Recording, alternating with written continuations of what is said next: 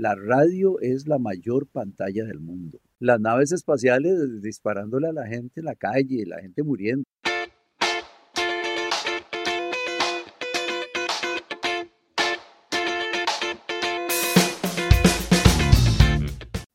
Jorge, ¿cuáles fueron sus, sus inicios en la radio? ¿Cómo era la radio? No sé, ¿en qué año fue más o menos? ¿Cómo no? Bueno, yo inicié en la radio en el año de 1978, cuando eh, Dionisio Cabal me dio oportunidad de participar en el programa Somos como Somos de Radio Nacional. No era un tema sobre radio, era un tema sobre serpientes, para hablar todos los viernes eh, tres horas sobre serpientes. Eso era Radio Nacional, eso era en San José. Eh, en ese tiempo Radio Nacional se encontraba en el Paseo Colón, diagonal a donde hoy está el Centro Colón. Había una casa ahí, que era una casa vieja, y ahí tenían las oficinas, los estudios y la torre. La, la radio estaba en una casa vieja. Estaba en una casa, ahí comenzó Radio Nacional. ¿Y, y cómo era el ambiente? Eh, sabemos que se necesita digamos, cierto tratamiento para el sonido, el equipo? ¿Cómo era todo? No, bueno, en ese tiempo eh, Radio Nacional estaba muy bien. Tenía buenas cabinas, buenos estudios de, grabación y, buenos profesionales de radio, porque cuando inició la Radio Nacional tenía muy buenos eh, comunicadores, muy buenos, podemos hablar, eh, que se convirtieron en mis maestros, ¿verdad? Como un Ronald Alfaro, era el conocido Doc, eh, estaba por ahí también Ana Cecilia Ortiz, el negro José Domínguez, entre otros, y desde luego bajo la dirección de Dionisio Cabal, que era el, director y el productor del programa. Y ahí tuvimos oportunidad de, comenzar a hacer radio en vivo, porque era en vivo, ¿verdad? que es lo más importante. En vivo un programa de serpientes, así empezó usted. Eh, de serpientes, un programa de música folclórica, como somos, y de mensajes en ese tiempo de radio. Era la época de la radio cuando se pasaban mensajes. La gente llamaba y... Para darle un mensaje a alguien en una comunidad. En una comunidad, mire, que voy el fin de semana, que me esperen, que, que ya salió del hospital fulano de tal, etcétera, etcétera. Que todavía a veces sucede en Radio Boruca, a veces sucede, ¿verdad? En algunas emisoras de radio un poquito retiradas todavía se da. ¿Cómo, cómo se sentía usted la primera vez que empezó a interactuar con un micrófono y, tenía que aprender y sabía que, cómo, cómo era ese Bueno, sentimiento? no sé, eh, porque tal vez era algo que yo ya traía. Eh, natural. natural, porque a mí no me costó adaptarme a la radio. Eh, y después, posteriormente a esa experiencia, tuve la oportunidad de, de tener otro gran maestro en radio, como fue don Stanley Bolandi, don Bola, como le decíamos cariñosamente, Don Stanley era el productor del programa eh, de la Asociación Demográfica Costarricense, Las Pláticas de Don Rafael. Y él hacía esos programas sobre salud sexual, educación sexual. Y Don Stanley eh, me dio los primeros cursos de radio, de producción de radio. Recuerdo que iba a su casa allá en Escazú, donde él me daba cursos de locución. Y posteriormente me enseñó un poco de producción y estuve participando en el programa de las pláticas de don Rafael durante algún tiempo como el hijo de don Rafael, haciendo un personaje. Haciendo un personaje, eso es algo nuevo, yo no sabía, no tenía idea de eso. Eh, ¿Cuál es un consejo clásico o, práctico que siempre se le da a una persona que está empezando a interactuar en la radio? Bueno, lo primero, primero es capacitarse capacitarse eh, y mucho respeto al, al, oyente, no solo en radio, sino en, cualquier otro medio. Capacitarse, prepararse. Eh, creo que más adelante vamos a hablar un poco de, claro. lo que sucede, pero sí hay que prepararse bien para, para poder usted hacer un buen trabajo, como en toda profesión, prepararse muy bien hay que tener muy claro, y eso es un, un, punto de vista, algo personal, hay que tener muy claro que es una responsabilidad la, comunicación es una responsabilidad. Exactamente. Y, el que quiere la asume responsablemente. Y el que no, se atiene a las consecuencias, ¿verdad? También. Yo quisiera preguntarle, la magia de la radio, ¿qué es, qué es esa magia? ¿Qué es eso especial que tiene la radio para usted? Usted acaba de decir la palabra magia, y eso es la radio. O sea, los que entendemos radio y conocemos la radio, la radio es magia y no podemos dejar que eso se, pierda. Recordemos que la radio fue eh, mucho antes de la televisión. Claro, claro. Entonces la gente se reunía en los pueblos, en los comisariatos o en la casa del que había alguien ahí en el pueblo que tenía más platilla y tenía un radio de esos grandotes. Generalmente baterías. baterías y, y se reunían a escuchar radio, a escuchar las radionovelas que era, era pura imaginación. Usted se imaginaba todo lo que, lo que estaba sucediendo ahí. Ahí es donde sucede la magia. ahí es la magia de la radio. Eh, un, autor eh, muy, muy famoso siempre dijo que la radio es la mayor pantalla del mundo. La radio, la mayor pantalla del mundo.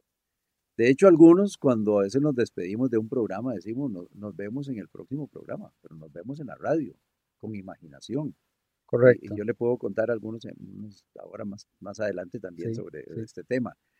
Eh, nace, la, nace la radio y, la gente comienza a, escuchar radio, se vuelve una costumbre escuchar radio.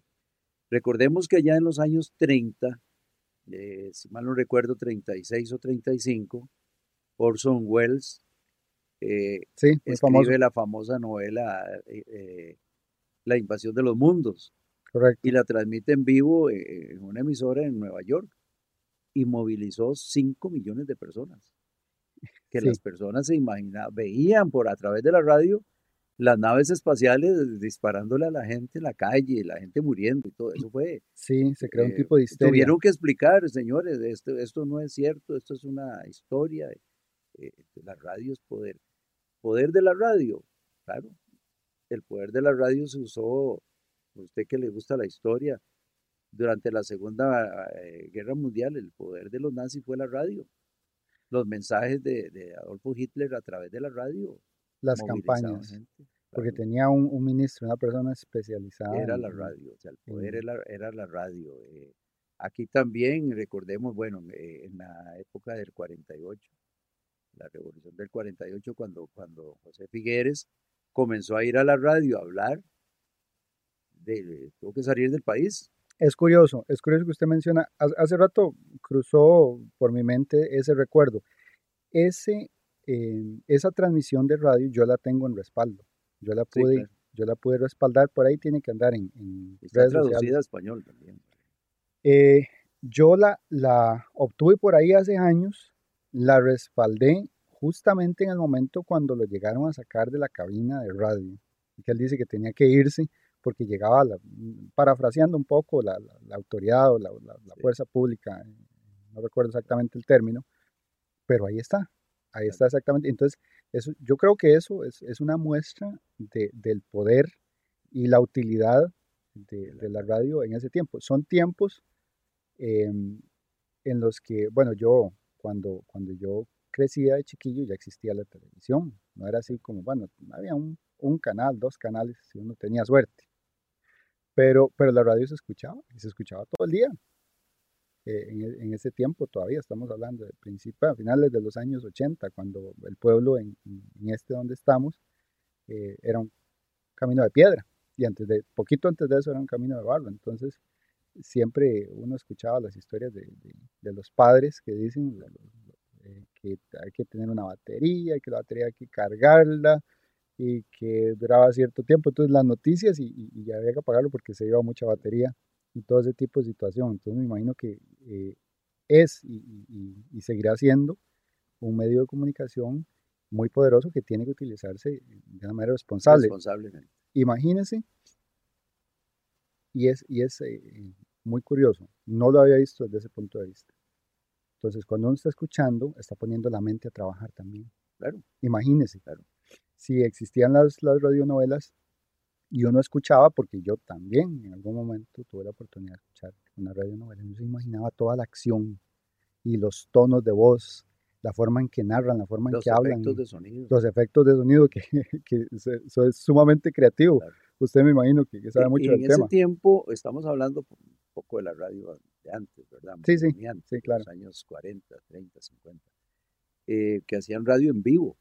La radio era, casi toda la radio era en vivo. No había mucho material grabado en discos todavía. Les hacían mucha radio en vivo.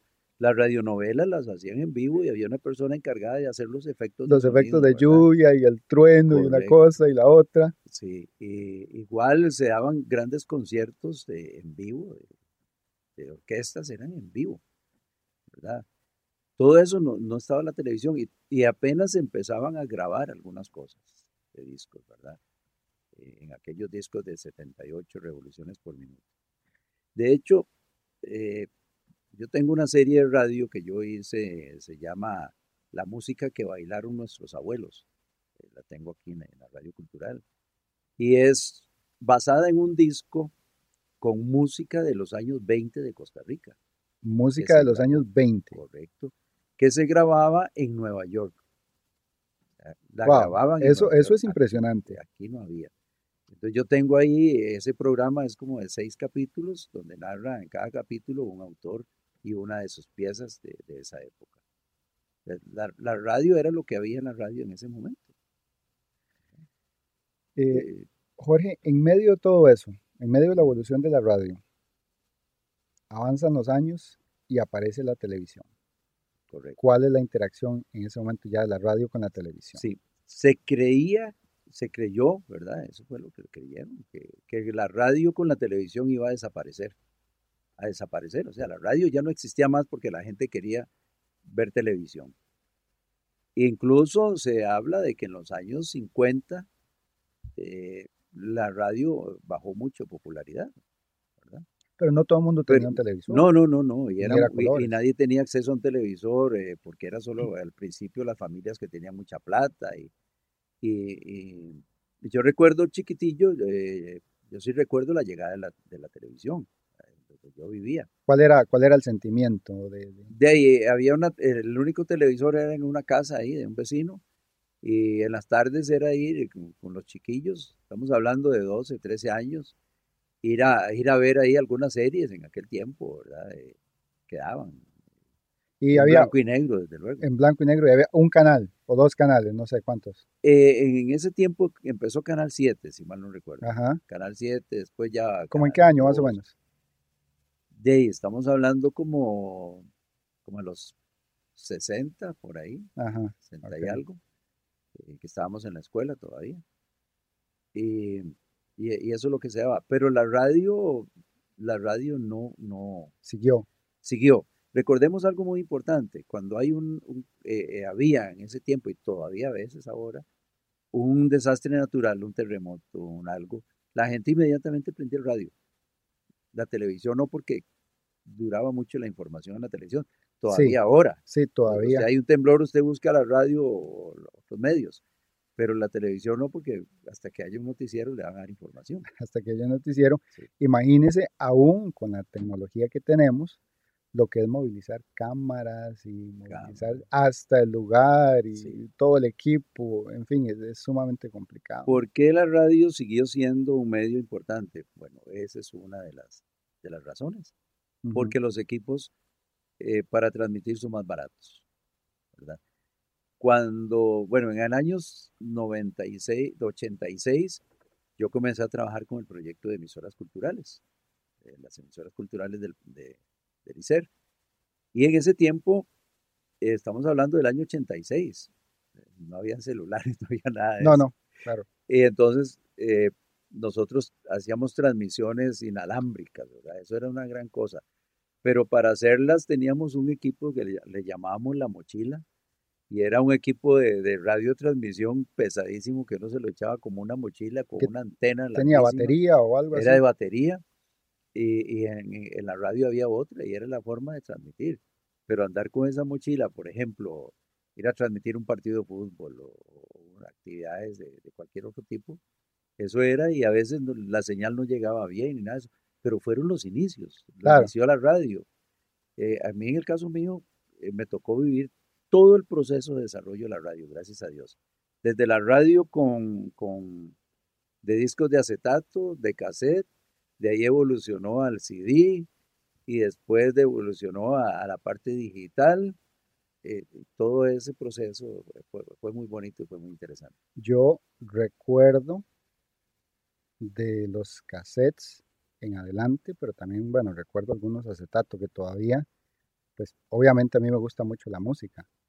Todavía hay algunos expertos que dicen que el, sonido del acetato es inmejorable para ah, es, es, diferente, desde luego. De hecho, yo personalmente, yo, yo tengo una, gran colección de, de, discos, pero en CD, porque igual el sonido del disco en CD aún así no es igual al sonido digital de cuando lo pasas a una computadora. Okay, no se siente igual. Y, y, con un buen lector decidir con mucho más razón. Jorge, en medio de, todo ese proceso de, evolución, aparece la radio, aparece la televisión, y bueno, hay mucho que podríamos comentar ahí. Sin embargo, ahora aparecen las redes sociales, bueno, hace algunos años. ¿Qué podemos nosotros comprender de esta interacción entre radio, eh, redes sociales, televisión? ¿Es como una competencia? ¿Es, eh, como, cómo, ¿Cómo podemos comprender? Bueno, yo, yo, no, yo no lo veo como una competencia, porque si usted está enfocado en su medio, eh, yo por ejemplo no veo competencia, eh, yo dirijo una radio cultural, Correcto. Radio Cultural de Pérez León. Yo no puedo pensar en competencia de otras radios. Aquí en Pérez León, Radio Cultural no tiene competencia porque no hay otra cultural. Tenemos una radio juvenil que es muy buena, de la cual tenemos una gran amistad y compartimos muchas cosas, pero no, no somos eh, que competimos, eh, que uno tiene la mejor música y el otro, son líneas totalmente diferentes. Correcto. Entonces, eh, las redes sociales, si usted las ve como una herramienta para trabajar, eso sí, trabajar responsablemente. Porque yo recuerdo, Alex, cuando las radios culturales eh, todo el mundo en los pueblos quería ser locutor. ¿Ah, sí? Eh, sí, claro. Y, yo fui, trabajé con Elicer durante muchísimos años como productor y, coordinador de la capacitación, donde me tocaba que ir a los, a los pueblos a capacitar. Y a veces teníamos talleres de, de 15, 20 personas de cursos de locución y producción. Y de esos 15, unos cuantos se quedaban en la radio. ¿Cuánto tardaban? ¿Meses, semanas? No, no, eh, a veces eran talleres de tres días. Tres días. Tres días y después se volvía y, y siempre era constante. Pero ahí lo importante era que la gente quería estar en la radio y era importante sonar en la radio. Algunos se sentían más importantes, algunos por ego, otros porque sí tenían esa vocación de servicio. Pero eh, ahora que usted me menciona, las redes sociales, ¿qué es lo que pasa? Que ahora cualquier persona con capacitación, sin capacitación, puede tener acceso a las redes sociales y tener una página, tener, eh, ser un, un, influencer, lo que dicen ahora, ¿verdad? Sí, utilizan ese eh, término, sí. Ya usted puede darse cuenta, uno que ha trabajado en comunicación tantos años, que la mayoría de esas personas no tienen nada de capacitación. Con la forma en que ellos hablan y, se expresan, los contenidos que presentan, ¿no? Lo que pasa es que también la gente se volvió menos analítica. Hay tanta cosa que ver ahí que ven cualquier cosa. Otros son más, gente más preparada busca contenidos serios, porque hay mucho. Sí, hay, de todo, hay, de, hay de todo. Pero también hay, y yo voy a decir esta palabra, también hay basura. Sí, sí, y también hay gente que hace estupideces para llamar la atención y, sentirse importante. Y, la mayoría, de, o, una gran cantidad de gente que lo sigue y les aplaude. Desde luego, porque también son del mismo, tal vez del mismo nivel de, de ¿Cómo le decimos? De interés, para no, no decir de, tal vez de otra manera más clara. Sí, eh, sí, claro. ¿Cuál fue la primera impresión suya cuando empezó a ver eh, las redes sociales? ¿Cuál es la primera red social de la que usted se acuerda, por ejemplo? Bueno, yo eh, de la red social que, recuerdo siempre bien es, Facebook. Siempre. Siempre. siempre. yo, no he tenido ninguna otra red social. Eh, había una antes, creo que se llamaba High Five o algo así. Yo recuerdo que existía y luego perdió popularidad. El Facebook hace, hace un tiempo creo que le había pasado un, artículo, un modesto artículo a mi eh, ex profesor de teología y hablábamos un poco del sentido del nombre, pues tiene, todo esto lleva un sentido comercial, el, face, ¿verdad? Es el rostro. el book literal, haciendo los dos términos literales, es el libro, es como decir el, libro de, mi rostro donde me muestro y eso afecta directamente, directamente al ego de las personas. Así que por la persona que por X razón, que no debería ser así, no se siente importante, no se siente que nadie lo ve y dice, ajá, aquí. Yo quiero estar aquí. Y estamos hablando de millones, de millones, de millones que obedecieron a esa técnica de mercadeo, digamos de manipulación eh, malintencionada para mm, eh, agrupar a personas que se sentían nadie. No, y además personas que, tienen miedo de expresar las cosas como son, eh, entonces cambian de identidad. Pueden usar cualquier identidad, cualquier perfil y, decir lo que sea, no siendo realmente la persona que, que es, ¿verdad? Exacto, se ha utilizado para medios, eh, digamos, lo que se, entiende mucho como el discurso de odio. Para el odio. que es, eh, eso es un desastre.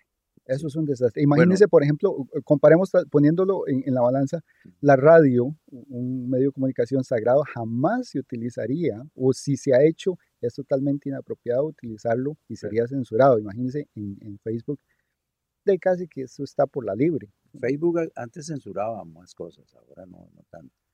Pero eh, la radio también, eh, la radio ha sufrido una transformación también, ¿verdad?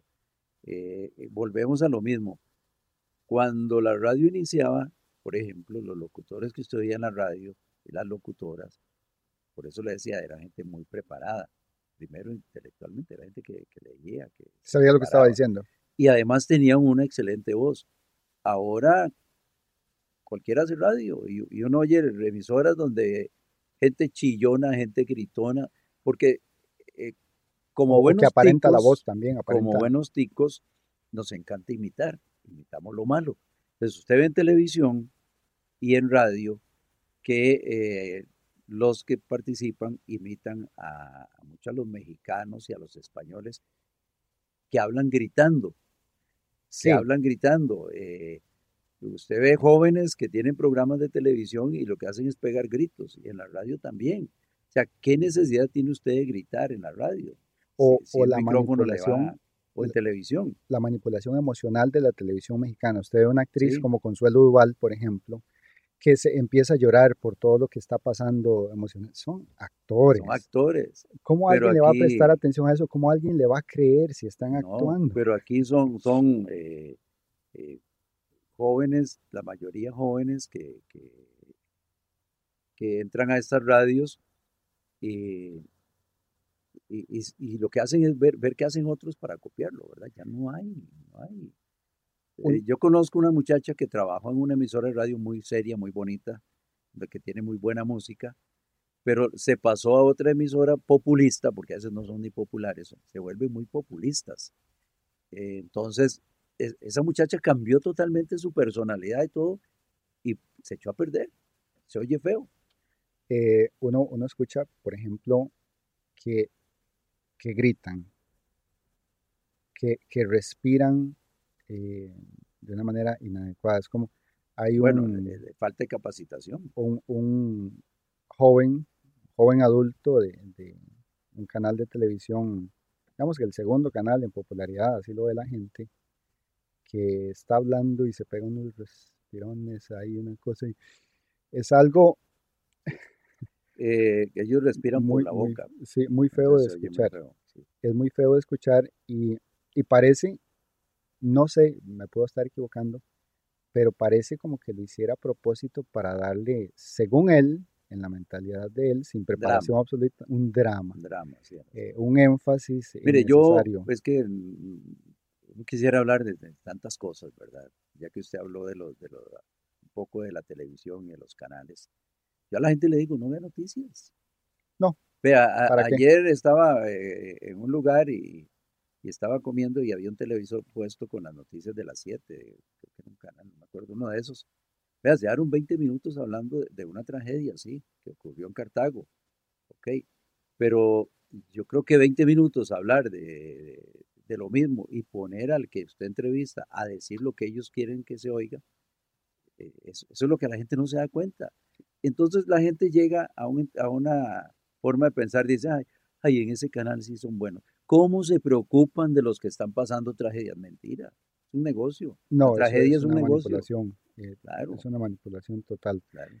Em, a mí tampoco me gusta ver noticias y no recomiendo para nada verlas. A veces ocurre lo mismo que le ocurre a usted, de uno pasa por enfrente de un televisor y se queda. Es, es como, eh, para, para uno es difícil evitar eh, tal horror en la comunicación cuando uno pasa por el frente de un televisor y escucha cinco segundos y en cinco segundos escucha malas conjugaciones de verbos, escucha inseguridad de lo que están diciendo, uno puede notar perfectamente que no tienen idea de qué están diciendo, que están viendo a cada rato el celular y aún así se equivocan porque probablemente ahí tienen sus notas porque no se prepararon en lo más mínimo, que em, en el estudio que están leyendo y uno puede notar que, que se equivocan aunque están leyendo, no tienen, desde mi punto de vista, no tienen el menor respeto por la comunicación ni por las personas que están viéndolos y escuchándolos, que en la mayoría les están creyendo. Claro, mire, yo he visto cosas en, televisión y, y, en programas deportivos usted puede ver lo peor que puede haber. Hay programas y hay personas muy serias como eh, periodistas deportivos que son muy serios y muy formales. Pero últimamente también la tendencia ha sido que eh, un programa deportivo lleva dos, tres, que tiene dos o tres exjugadores y que tienen uno o dos periodistas también por ahí metidos, y entre más se griten entre ellos y hablan los cuatro, los cinco, los tres al mismo tiempo, incluso yo los he oído insultarse. Yo vi una vez un, canal de televisión eh, donde tienen un programa a las nueve, donde hay una muchacha que fue exjugadora de fútbol y un exjugador de fútbol argentino. Y, ellos se insultaban. Ese tipo insultó a esa muchacha que, que se yo sé, Yo sé de cuál está Sí, sí, ya la gente sabe aquí. Que si uno dice, eh, si insulta a esa compañera de trabajo porque no está de acuerdo por algo, porque ella tampoco se deja, ¿cómo será en su casa? Es una muestra de la degradación que ha sufrido solamente por tener audiencia solamente, porque, la audiencia va a estar, Alex, entre más se griten y más se insulten. Y eso, eh, Jorge, usted lo sabe, ese sentimiento se transmite a las personas que están viendo y lo replican. claro. Lo replican como igual se puede replicar una actitud responsable en la comunicación, también se replica la violencia y el discurso de odio del que tanto se habla en redes sociales. Sí, correcto.